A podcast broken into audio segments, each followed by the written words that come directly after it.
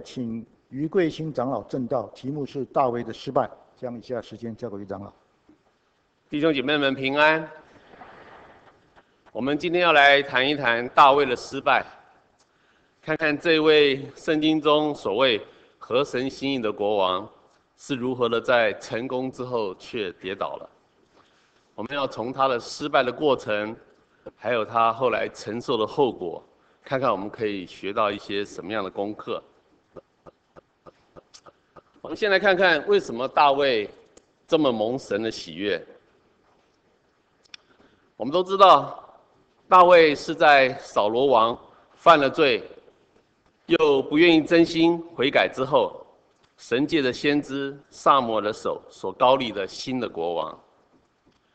在撒母耳记上第十三章第十四节，撒母耳向扫罗王说：“现在。”你的王位必不长久，耶和华已经寻找一个合他心意的人啊，立他做百姓的君，因为你没有遵守耶和华所吩咐的。所以我们说大卫是合神心意的，就是来自于圣经这里所讲，是耶和华自己讲的啊。他说他已经找到一个合他心意的啊，那所以大卫是这样子神选召出来的啊。在被选召时是非常好的一位国王。在撒母耳记上第十六章呢，这里呢就叙述这个撒母耳是怎么样子按着神的指示去找，然后找到大卫，而且膏立他做国王。照理说，在膏立大卫之后，神心目中的国王，以色列的国王呢，就已经不再是扫罗，而是大卫了。但是呢，按照圣经的记载，扫罗呢却仍然霸占着王位，不肯下台。而且当扫罗得知大卫被膏的这件事之后呢，还开始到处去追杀大卫。所以反观当时的大卫呢，他虽然已经被膏立为王，但是他没有一副得意忘形的样子，或者摆出一副得理不饶人，非要。保罗呃，非要扫罗马上下台的样子，并没有，反而还是继续的谦虚的服侍扫罗王，因为他本来就是在扫罗的呃皇宫中服侍扫罗王，然后呢，还继续为扫罗出去打仗，还立下了许多的战马功劳，其中有包括最有名的，就是呃，在这个撒母耳记上第十七章所记载的。他大卫单枪匹马的去，呃，出征啊，单枪匹马的跑出去，击毙了当时来挑衅的非利士的巨人歌利亚，啊，歌利亚是一个非常凶悍的一个敌人，但是没有人，以色列军中没有一个人敢出来，就大卫一个人跑出去，还把他杀死哈，所以是立了很大的功功劳。那在扫罗追杀大卫的十年当中，大卫有两次有机会杀死扫罗。但是呢，大卫都因为纪念到扫罗也曾经是神所膏立的国王，所以他不敢杀呃出手杀死他。所以你看大卫是多好的一个一个一个人哈。我们看撒母耳记上第二十四章的第六节哈，大卫就向跟随他的人说，当时就是呃他有机会杀死扫罗，然后他的跟随人就说去把他杀了，嗯，你的威胁就免了，而且本来。神就是要你做国王，取代他的，你杀他是 OK 的。大卫怎么说？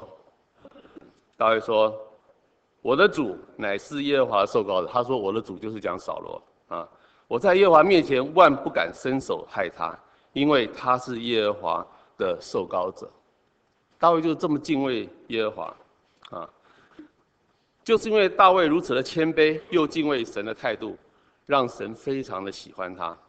称他为合神心意的国王。终于呢，大卫的这样做法是对的，因为呢，按照神的心意，大卫你不出手没关系，我自己来出手。所以呢，大卫按照他内心的一个敬畏，他不敢动手。那在撒母记上三三十一章里面就记载到，扫罗和他的三个儿子就在一次与非利士人的战争当中全部被杀。啊，所以大卫自己不用动手，他的仇敌呃，会在一些啊、安排之中自然就被消灭。然后呢，当然大卫就顺理成章的接续了扫罗的王位。可是呢，曾几何时，当这一位合神心意的大卫顺利的登基之后，当天下太平之后，大卫却开始松懈，开始犯罪得罪神。其实呢，这不正是许多事业有成的基督徒的生活写照吗？当我们卑微的时候，当我们还没有什么成就的时候，我们是多么的敬畏神、依靠神。但是呢，当神开始祝福我们，我们开始在事业上、生活上开始飞黄腾达的时候，我们就开始志得意满，开始。自以为是，开始得意忘形，开始松懈，开始依靠自己，开始忘记神，开始远离神，因为太忙了，事业做得太大了，所以亲近神的时间就减少了。其实这充分显现出我们许多人其实是看事业看得比神更重要。他人生的目的是事业，人生的目的不是顺服神，啊，而且呢，这个重要不是重要一点点而已啊，这个事业比神重要很多，啊，所以很多事业心很强的基督徒我们要注意了。其实这也应验了主耶稣在马太福音第六章第二十一节所讲的：“你的财宝在哪里，你的心也在哪里。”所以我们刚刚讲到的这种事业心很强的基督徒，常常会把事业当成他的财宝，所以他心都在事业上面，而没有把耶稣当作更值得珍惜的一个财宝。常常很多基督徒宁愿依靠眼睛看得见的事业，而无法凭着信心依靠那眼睛看不见的神。难怪呢，在箴言第三十章第八到第九节。作者亚古尔向神祷告说：“求你使虚假和谎言远离我，使我也不贫穷，也不富足，赐给我虚用的饮食。”这个“虚用”两个字很重要，就是刚刚好够，不要太多，不要太多，就是不要让我太富足嘛。他前面讲让我不要太富足，然后呢，也不要太少，就是让我不要贫穷嘛。所以“虚用”就是刚刚好够。不用多，哎，我们人很贪心啊，都要多啊，不用多，为什么呢？恐怕我宝足不认识你，那红字啊，宝足就不认识你了。说耶和华是谁啊？啊，我已经不需要他帮忙了啊。或者又恐怕说，我又恐怕我贫穷就偷窃不够啊，那个受不了了就会去偷窃啊，以致亵渎我神的名。这里说。饱足不认你，原来人一旦富足了，很容易就会有一种后果，就会自以为不必再依靠神了，可以依靠金钱啊，可以依靠自己的财富，然后就会逐渐的远离神。从这里我们也可以看出，圣经其实对于人性的弱点是了解得非常透彻的，所以他说，把这一句这段经文留在圣经中提醒我们，太富足是有危险的。太贫穷跟太富足跟太贫穷是一样危险的啊！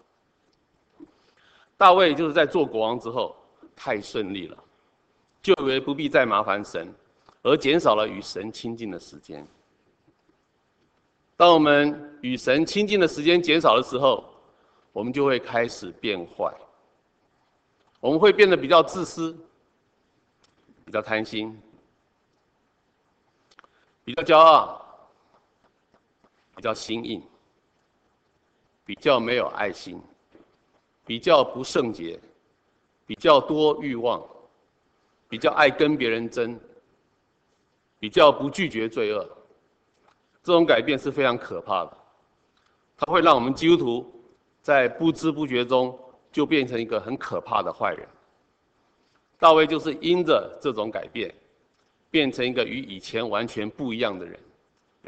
让自己沉溺在罪恶之中而毫不知悔改。我们来看看大卫的犯罪，看看圣经的记载，在撒母耳记下第十一章第二到第四节，这边说，有一天太阳平西啊，太阳已经快要下去了啊，大卫呢从床上起来，在王宫的平顶上游行，看见一个妇人沐浴，容貌甚美，大卫就差人。打听那妇人是谁？有人说她是以莲的女儿，赫人乌利亚的妻拔示巴。大卫就差人去将妇人接来。那时她的月经才得洁净。她来了，大卫与她同房，她就回家去了。我们看大卫这个国王睡午觉睡到太阳平西，就是睡到傍晚了。起床了就打算要吃晚餐了哈，所以就知道他的生活多松懈啊。当时是国家很太平吗？不是的，前线是有战争的啊。所以我们就知道说大卫的生活多松懈，正应验了中国人所说的“饱暖思淫欲”。所以呢，大卫就派人去找来拔示巴与他行淫，然后呢，拔示巴就回家去了。不知道大家有没有注意到，在这过程中，圣经并没有记载拔示巴有做任何的反抗，啊，就像我们圣经上其他的事情都有记载啊，像他嘛反抗这个暗嫩，圣经上就有记载啊，拒绝然后反抗，后来就被强迫，OK，那拔示巴没有啊，哈，所以呢，而且呢，也没有什么抵死不从的现象，啊。拔示巴回家以后呢，好像也没有羞愧的难以见人的模样啊，没有啊，所以呢，看起来大卫跟拔示巴的事情比较像一个典型的你情我愿的外遇事件，啊，而不是拔示巴被大卫强暴的的情况，啊，是双方情愿的，但是呢，不要以为当时的以色列风俗是这么的随便，其实。在摩西的严格律法之下，当时以色列人是与我们传统的中国人的道德很相似的，是很注重女性的贞洁。他应该还记得，在约翰福音第八章中，有一个行淫的妇人被带到摩西的面前，众人怎么要求？众人说，按照摩西的律法是要用石头把他打死的。所以在大卫的时代，按照摩西的律法。行淫的拔示巴是要用石头把他打死的，只不过呢，因为他行淫的对象是国王，所以呢，没有人敢如此去处罚他。但是呢，他跟大卫的这件丑事，我相信当时以色列里面凡是知情的人，恐怕都会为他们觉得很丢脸，也不能不可能会认同他们的这种行为，因为以色列人都是学学这个旧旧约的哈。这个旧约都很熟悉的，知道这是不对的啊。大卫在百姓面前的形象呢，相信知道的人心目中也一定这个大卫的形象大大的受损。百姓呢，以往对国王是非常尊敬的，这件事以后大概也都大打折扣。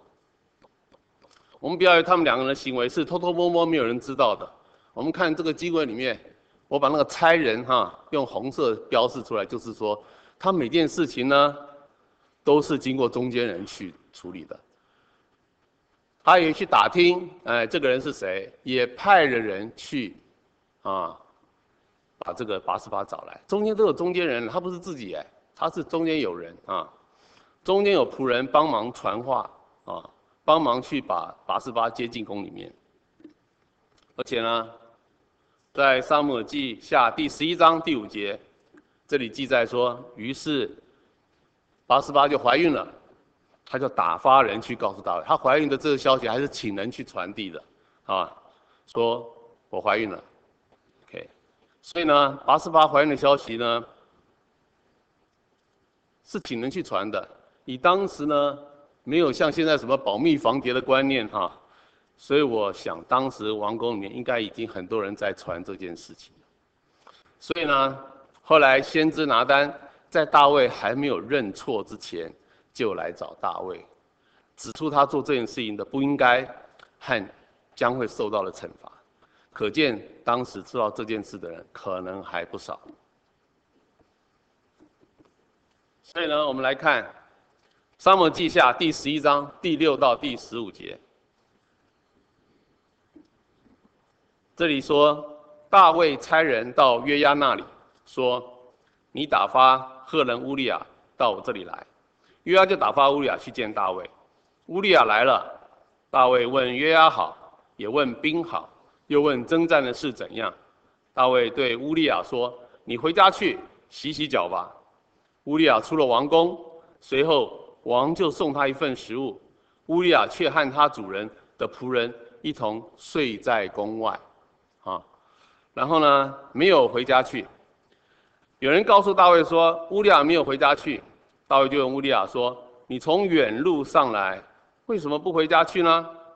乌利亚对大卫说：“约柜和以色列与犹大的兵都住在棚里，我主约押和我主的仆人。”都在田野安营，我岂可回家吃喝，与妻子同寝呢？我敢在王面前起誓，我绝不行这事。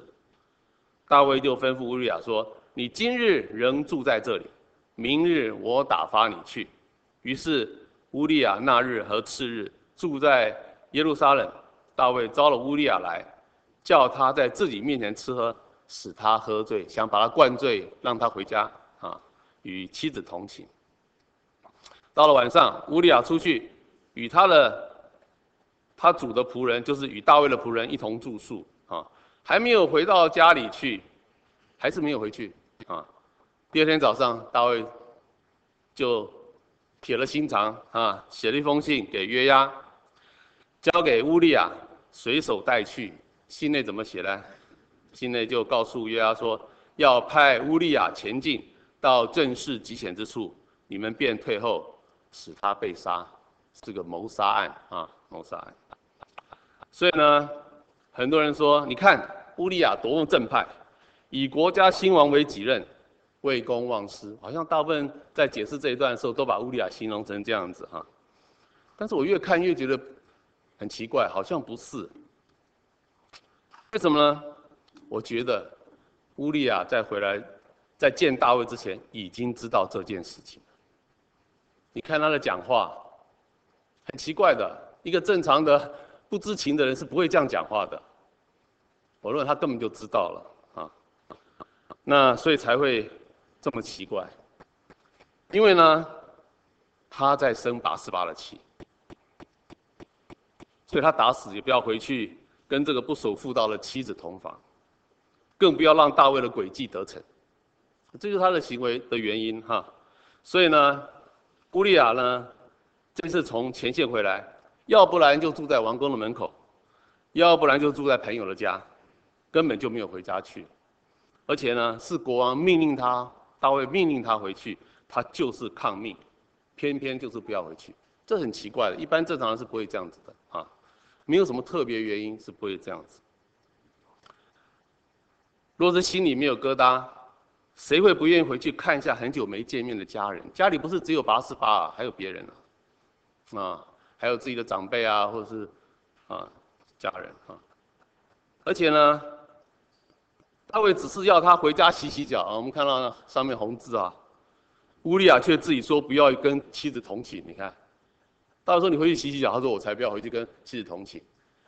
显然乌利亚已经知道大卫叫他回去的目的了啊。所以真是此地无银三百两，不打自招。所以呢，这就显现说乌利亚根本就已经知道，而且不绝不让大卫的诡计得逞。所以呢，你看乌利亚的行为显现出来，好像跟拔示巴什么深仇大恨似的，绝对不肯回去见他。所以呢，我们千万不要相信乌利亚对大卫所说的那些表面的话。那些都是都是在大庭广众之下，他所能讲的表面的借口而已。要不然你要乌利亚向大卫说什么？你要乌利亚当面向大卫发飙啊，揭发他跟八四八的丑事吗？我看乌利亚恐怕也不会这么没有风度。而且呢，被妻子背叛，也不是什么光荣的事情。所以呢，乌利亚大概也只能气在心里。难怪乌利亚对于国王的命令，他就是执意要违抗到底，一点都没有表现出对国王命令应该有的尊重的态度。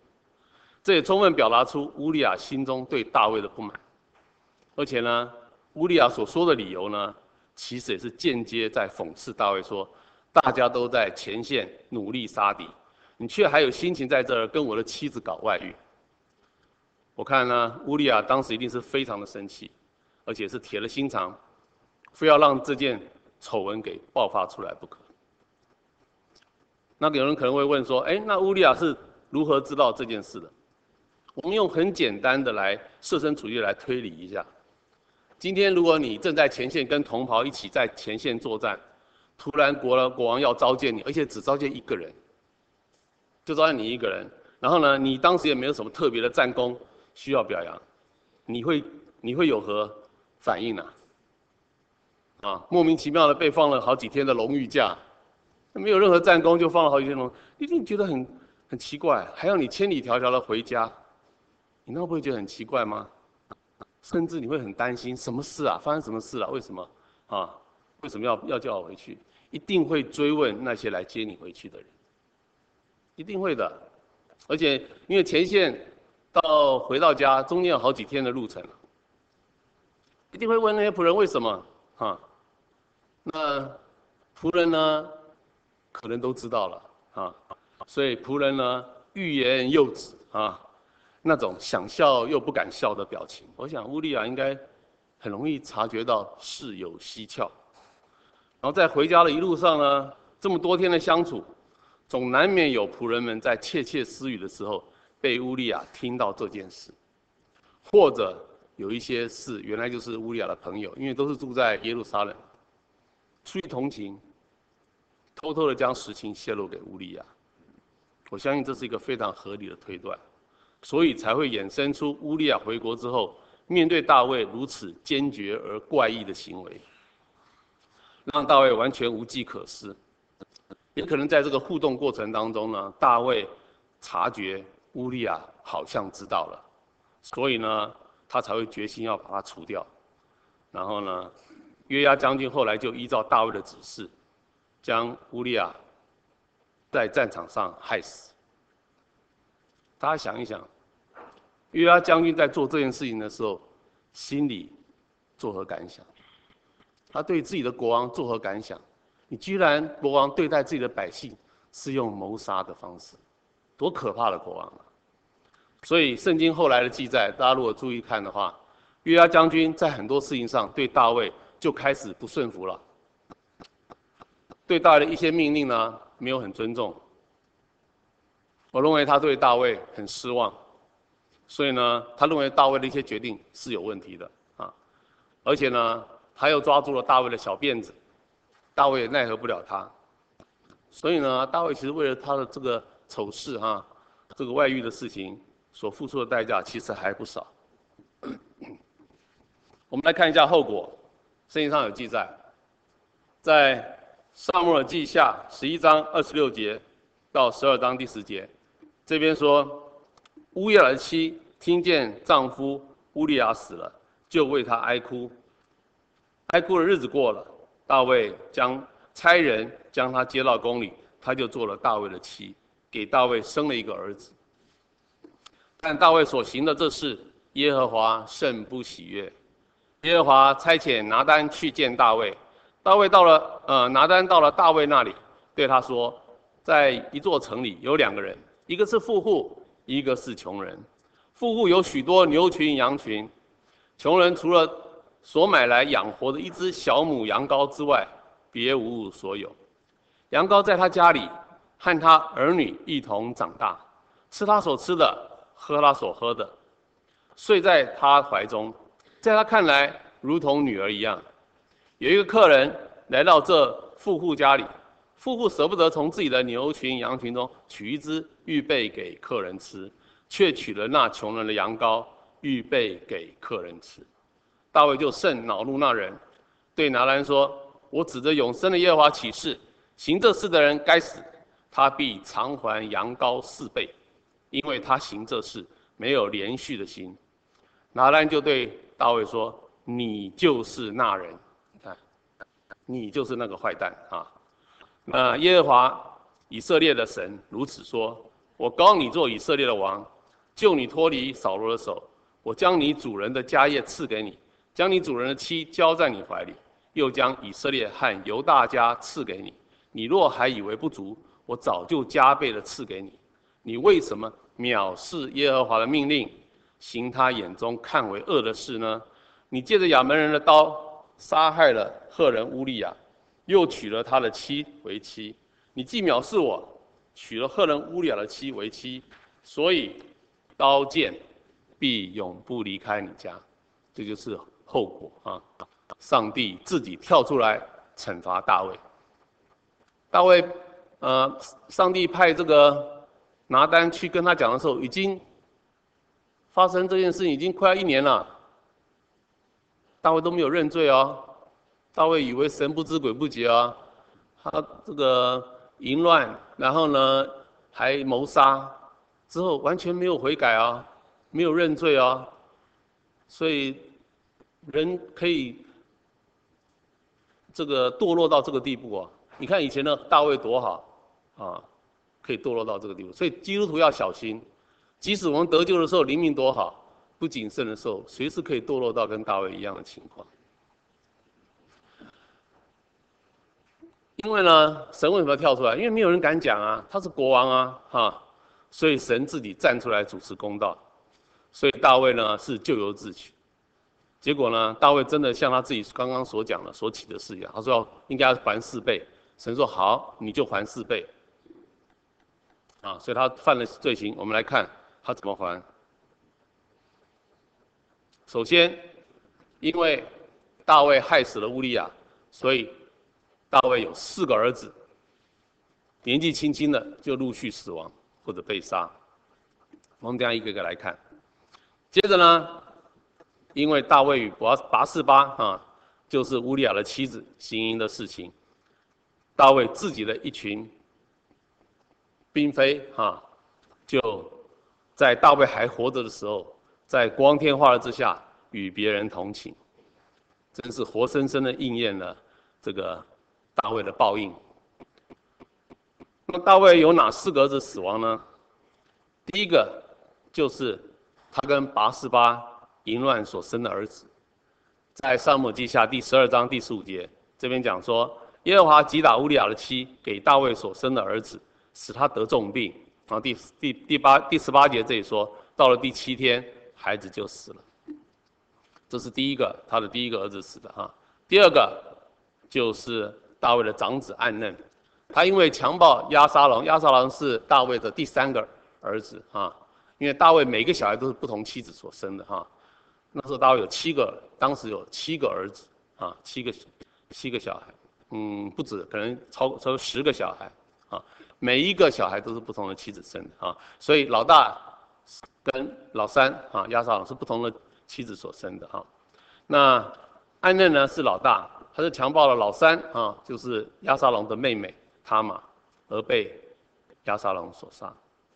这件事情比较详细的是记载在《撒母耳记下》第十三章，所以呢，他是在记载这个八十八事情之后，所以暗嫩强暴他玛这件事情是在大卫和八十八的事件发生之后才发生的。相信大卫这个父亲的坏榜样，多多少少影响到他的儿子暗嫩，有样学样，以为可以随便。结果呢，暗嫩就为自己惹来了杀身之祸，而且呢，当暗嫩犯罪之后，虽然撒母记下第十三章第二十一节这里有记载说，大卫听见这事就甚发怒，非常发怒，但是发怒没有采取任何的处置啊，没有做采取任何行动，所以呢，圣经记载押沙龙就等了两年，觉得。他的冤屈没有得到伸冤，他只好自己动手替他妹妹报仇，然后呢，就把他的哥哥给杀了。我们来想，为什么大卫一直不去处理这件事情？他如果早点处理就不会啦。他说只要只要当众责备啊，安能不对，给他一些处罚，安能就不会被杀。而为什么他不处理啊？他只是在生气，不处理。可能是他觉得自己也曾经犯下类似的淫乱，好像没有脸去要求自己的儿子应该怎么样。万一暗嫩反问他说：“那你自己呢？”所以呢，你看，犯罪的后果竟然是连对自己的儿子都不敢再管教了，对的后果实在是太可怕了。第三个儿，第三个死的哈，大卫的儿子第三个死的就是。押沙龙啊，就是把暗嫩给杀的这个押沙龙，他不是因为杀暗嫩被杀，他是因为要叛变，啊，要想夺取大卫的王位，所以呢，大卫就被大卫的将军啊约押将军所杀。这件事情是记载在撒母耳记下十五到十八章哈，花了很长的篇幅记载。为什么一个儿子要杀自己的父亲，要夺取王位？他对自己父亲的尊重到哪里去了？有没有想过，一个正常的人是不会这样做的。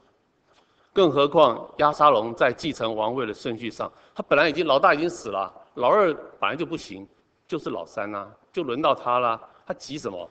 啊，已经众而且众望所归，所有人都在拥护他，对不对？觉得这个老国王老糊涂了，还会这种犯过淫乱罪，形象大损。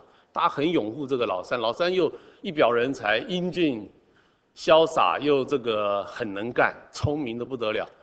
大卫自己心目中也认为押沙龙应该接他的王位。这在这种情况，他急什么呢？何必要做这事情呢？我们看在这个《撒母记下》第十五章第十三到第十六节，有人报告大卫说，以色列人的心都归向押沙龙了。大卫就对耶路撒冷跟随他的臣仆说：“这是讲那个押沙龙叛变的时候，哈，叛变的时候，在正在打仗的时候，那押沙龙快要攻进耶路撒冷了。大卫就对耶路撒冷跟随他的臣仆说：‘我们要起来逃走，不然都不能躲避押沙龙了。要远远的去，恐怕他忽然来到，加害于我们，用刀杀尽合城的人。’王的臣仆对王说：‘我主我王所定的仆人都愿遵行。’于是王带着全家的人出去了。”但是留下十个飞兵看守皇宫。啊，当然亚沙龙叛变后来没有成功，他是后来被约押将军杀死。那大卫呢？后来因为他死了以后，就说押沙龙死了以后，大卫又搬回到耶路撒冷继续做王。我觉得自从这个大卫犯下拔示巴的罪之后，他自己也觉得好像在。孩小孩的面前有点抬不起头来，对自己小孩的管教也好像没有力量，没有办法再要求，以至于孩子们越来越嚣张。小孩心目中可能也觉得有这个淫乱的老爸真是非常丢脸，对自己父亲的尊敬突然之间就消失了，以至于到后来押沙龙就开始不尊重自己的父亲，想叛变。想早一点取代这个不像样的国王，而且呢，就是押沙龙，在大卫逃离的时候，在光天化日之下，公然的与大卫的这群留守的留守在宫殿的嫔妃啊同寝，啊，那这件事情是记载在这个萨母记下第十六章二十一到二十二节，这里说亚西多佛啊，这就是。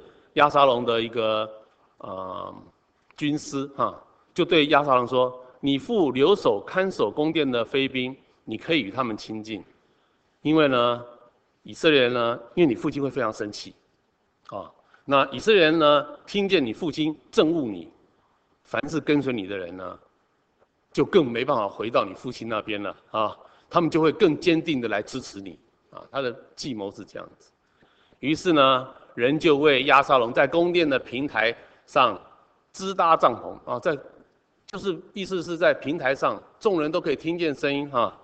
然后呢，押沙龙呢，在以色列众人眼前与他父的妃嫔亲近，公然要羞辱他父亲。那这些妃嫔也没有拒绝，因为押沙龙可能是将来国王啊，啊，所以也没有人举，而且押沙龙又是一表人才，有点像拔示巴那个时候跟大卫是一样的。所以呢，这又是大卫犯罪所带来的后果，使得他儿子对他一点都不尊重，而敢有如此严重的犯上的行为。好，第四个呢，被第四个被杀的哈，大卫第四个被杀的儿子呢，就是亚多尼亚。你知道这些大卫的这些小孩被杀都很年轻哦，年龄都跟乌利亚差不多，嗯，除了第一个是婴儿死，一生下来就就死了哈，其他都差不多。那这个亚多尼亚呢，他是因为不服气所罗门接续大卫做王而被所罗门杀的哈。所罗门是大卫的第十一个儿子，啊，亚多尼亚是第四个，所以亚多尼亚觉得说奇怪，那个时候已经是大卫死后，大卫死了怎么不是我接呢？因为老大、老二、老三都没有了，现在老四是我，我最大啊，该是我接啊，为什么是排行十一的所罗门接呢？啊，所罗门当然又是八十八生的第二个啊，第二个小孩。那所以他心里不服啊，所罗门感觉得出来，所以后来所罗门就利用一个机会就把他给杀了。所以总之，大卫的家族总共就死了四个儿子啊。那有关亚多尼亚的事情是记载在列王记上一到第二节啊，一一到第二章，这里我就不再这个赘述了，大家可以自己去看。我们来看哈，根据前面的分析，大卫与拔示巴所犯的罪，他不但得罪了神，也得罪了很多的人。其实大卫已经跟神真心认罪悔改，这我们都知道啊。诗篇第五十一篇，他的他的悔改的啊，向神认罪的悔改的那个诗啊，那也获得了神的原谅啊，因为在撒母耳记下第十二章第十三到十四节这一讲说。大卫对于拿单说：“我得罪耶和华了。”拿单说：“耶和华已经除掉你的罪，你必不至于死。只是你行这事，叫耶和华仇敌大得亵渎的机会，就是又要成为就是撒旦哈，大得亵渎的机会。故此，你所得的孩子必定要死啊！这就是在他孩子还没死之前，拿单先知告诉他说：神已经赦免你的罪，因为神知道你是真心悔改。跟扫罗当时讲的说：我有罪了，那个悔改是假，那个是。”扫罗是假的啊，那个是嘴里讲，心里不是真正悔改。但是你神查验人的内心，他知道大卫是真心悔改。你看大卫真的以后就没有再犯了啊。所以呢，所以神已经赦免了大卫，但是呢，大卫却仍然需要承受他犯罪所带来的后果。神没有说赦免你，所以四个儿子不用死，四个儿子都在神赦免之后一个一个死去。啊，神没有说这个你的嫔妃不必啊和别人行淫啊，他也是在神赦免之后过了很多年，然后他的嫔妃背叛他，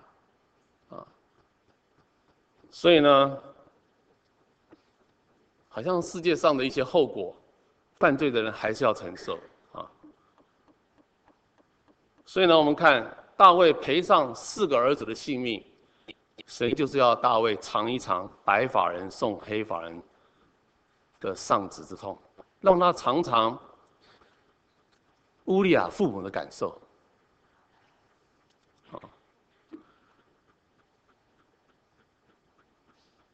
然后呢，他自己的嫔妃背叛他，让他尝尝乌利亚被妻子背叛的痛苦。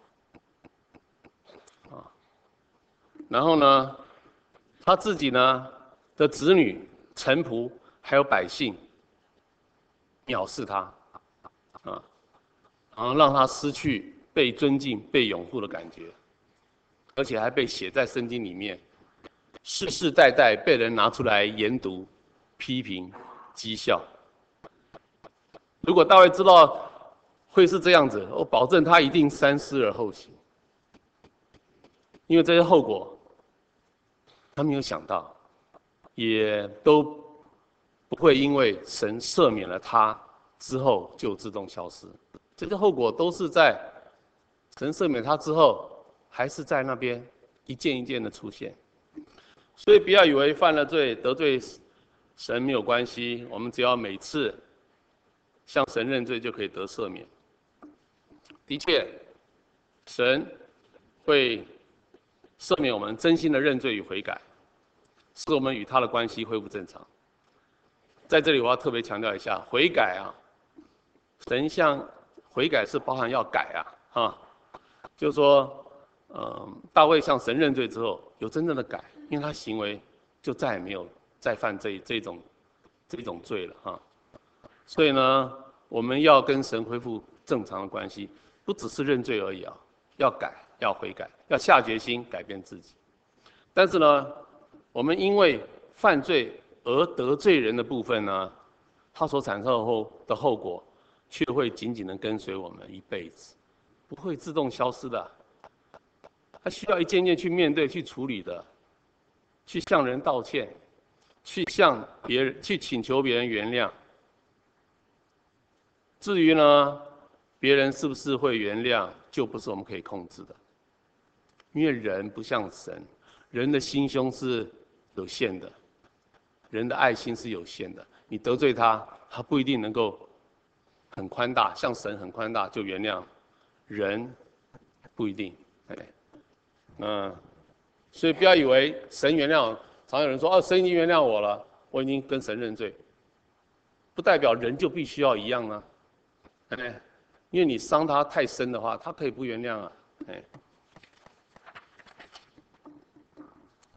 所以呢，我们想想看，当大卫犯罪之后，你自己想想看那个情景，他犯罪之后被大家知道的那一段时间，他儿子们。在皇宫里面，面对这些传得沸沸扬扬的八卦，心里作何感想？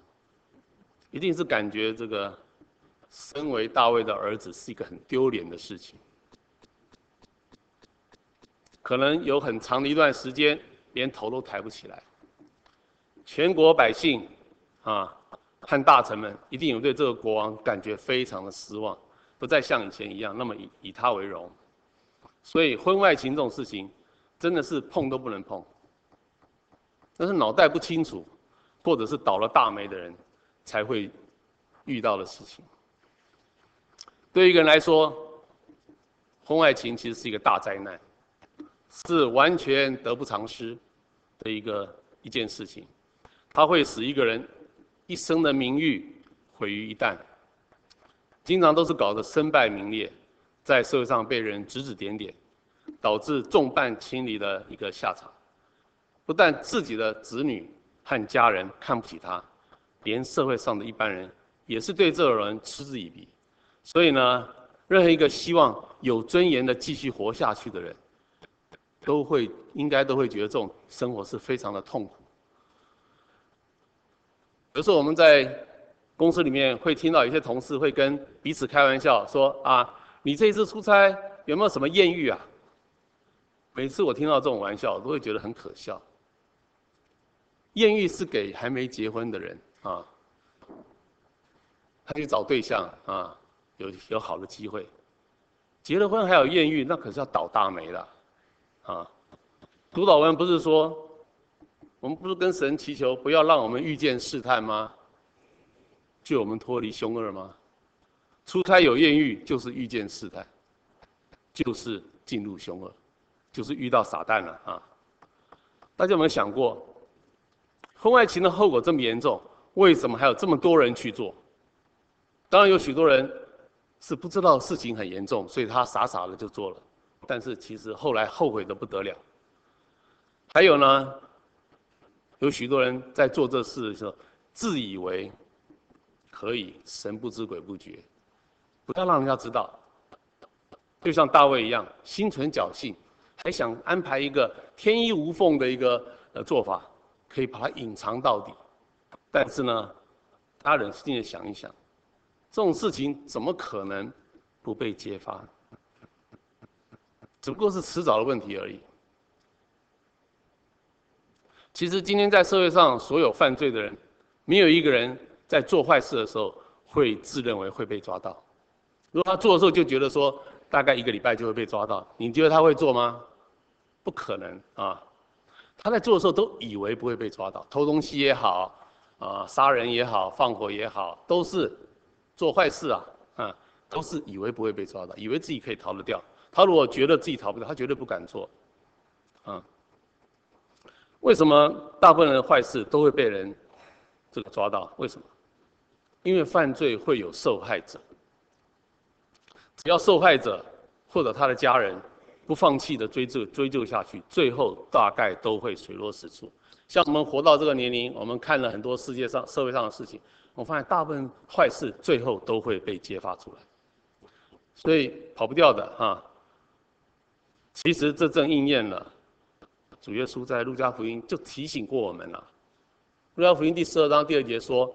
掩盖的事没有不露出来的，隐藏的事没有不被人知道。所以做什么得罪人啊、得罪神的事情，迟早是会被揭发出来的啊！所以不要心存侥幸。好，我们基督徒听了这么多，我们都懂。如果仍然不小心犯错怎么办？我们都知道，这个，我想第一个功课是。要立刻认错悔改。大卫有很多问题，都是他没有去处理，他没有去认错，他没有向人，他只向神，他没有向人认罪，啊，然后呢，就拖拖拖就出问题了。像他他的长子被杀，就是他拖出来的，他拖了两年不处理，结果就被他的长子就被杀了啊。所以呢，我们现在假设大卫在犯了这个八十八的罪之后呢，如果立刻向向全国的百姓。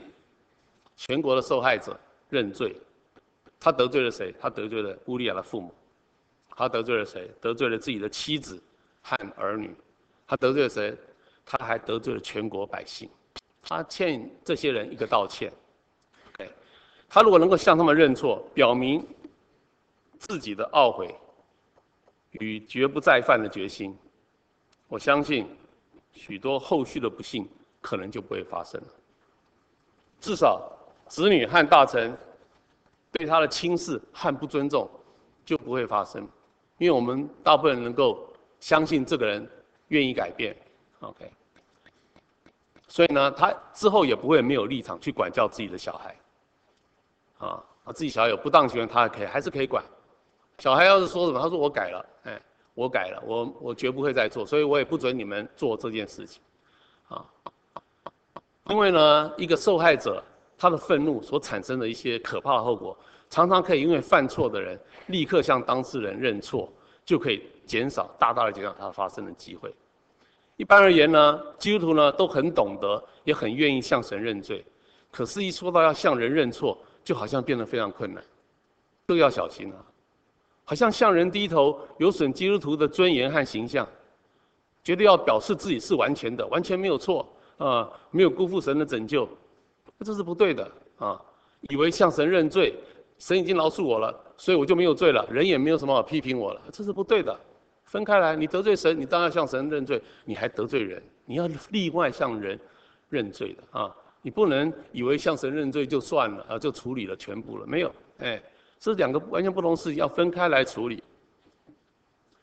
第二，要向人存心谦卑。我们基督常有一种观念。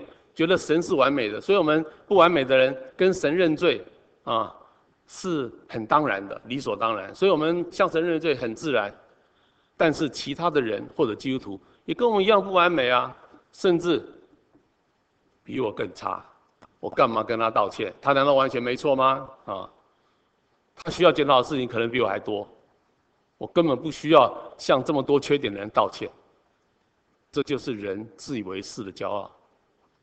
这种借口也常常只是掩饰了自己的心硬跟没有爱心，讲得好像很理直气壮，其实只是为了逃避道歉时的尴尬，或者只是死要面子罢了。这种态度是无法解决得罪人这部分的问题。得罪人这件事情是不论你向神认罪多少次都不能解决的，他必须要直接去面对你得罪的那个当事人，当面认错才有可能化解。第三，要把结果交托给神。那如果我们向人认错之后，对方不接受，拒绝原谅，哎，那我们是怎么办？我们也无可奈何啊。谁叫你得罪了他？他可以选择原谅，可以选择不原谅。因为人是有情绪的。我们简单的一个道歉，他就必须要气消原谅我们吗？事情有分，有大小之分，小事很容易化解，啊，很容易就原谅。但是呢，有一些事情对当事人伤害非常的大，那个人是会耿耿于怀的，他没有办法一下就算了。如果是这样子，那也没办法，只能耐心的等候。耶稣的确有命令我们基督徒要赦免，或者说要原谅，要饶恕别人七十个七啊，也就是要七十七就是无限多次了啊，否则呢，他也不赦免我们。如果我们得罪了当事人，也是一个基督徒，如果他一时无法接受我们的道歉，那就让他自己去面对主耶稣的这个命令吧，我们也不必批评什么，自然有主帮助他。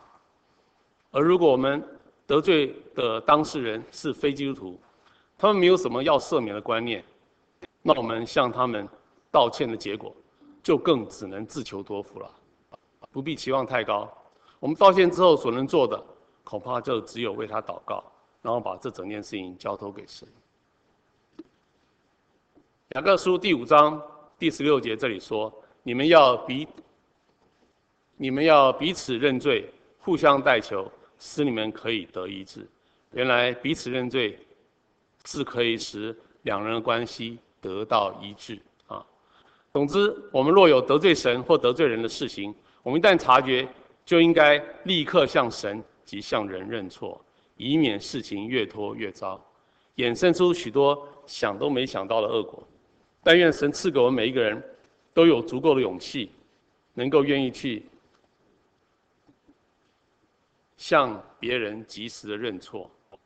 或许不容易，或许很尴尬，但这却是最有风度，也是最有智慧的行为，可以带给我们日后许多的平安。这绝对是一件值得我们去做的事情。最后，我们要用哥林多前书第六章第十八到二十节，这里所说的，来结束今天的信息。这里说：你们要逃避淫行，人所犯的，无论什么罪，都在身子之外；唯有行淫，是得罪自己的身子。你无论犯什么错，都没有得罪自己的身子。但是行淫是唯一会得罪自己身体的事，所以对于行淫的事情一定要千万要小心。哎，岂不知你们的身子就是圣灵的殿吗？这圣灵是从神而来，住在你们里头的，并且你们不是自己的人，因为你们是重价买来的，所以要在你们的身上荣耀神，要让我们的身体，让圣灵还住得下去啊，不能污秽我们的身体，哎。所以行淫这种事一定要，一定要戒除啊！所以呢，大卫淫乱的行为呢，其实是污秽了自己的身体，是严重的得罪了神，是非常令神失望，其实也是非常令人失望。所以呢，克制情欲是何等重要的功课，我们一定不可以掉以轻心。我们一起祷告。我们谢谢你，耶稣，亲爱的天父，我们谢谢你。这么爱我们，又赐给我们有祷告的权柄，可以天天的与您沟通。就求主你赐给我们每个人都有一颗对罪敏感的心，让我们可以不遇见试探，救我们脱离凶恶，让我们不会对别人造成伤害，都要常常成为别人的祝福，帮助我们能常常仰望主耶稣，亲近主耶稣。使我们能够天天被改变，都有你的温柔和爱心，都有你的体谅的心肠，不是只顾自己的需要，也能考虑到别人的需要。谢谢主，愿主你帮助我们，我们这样感谢祷告，侍奉主耶稣基督的名求，阿门。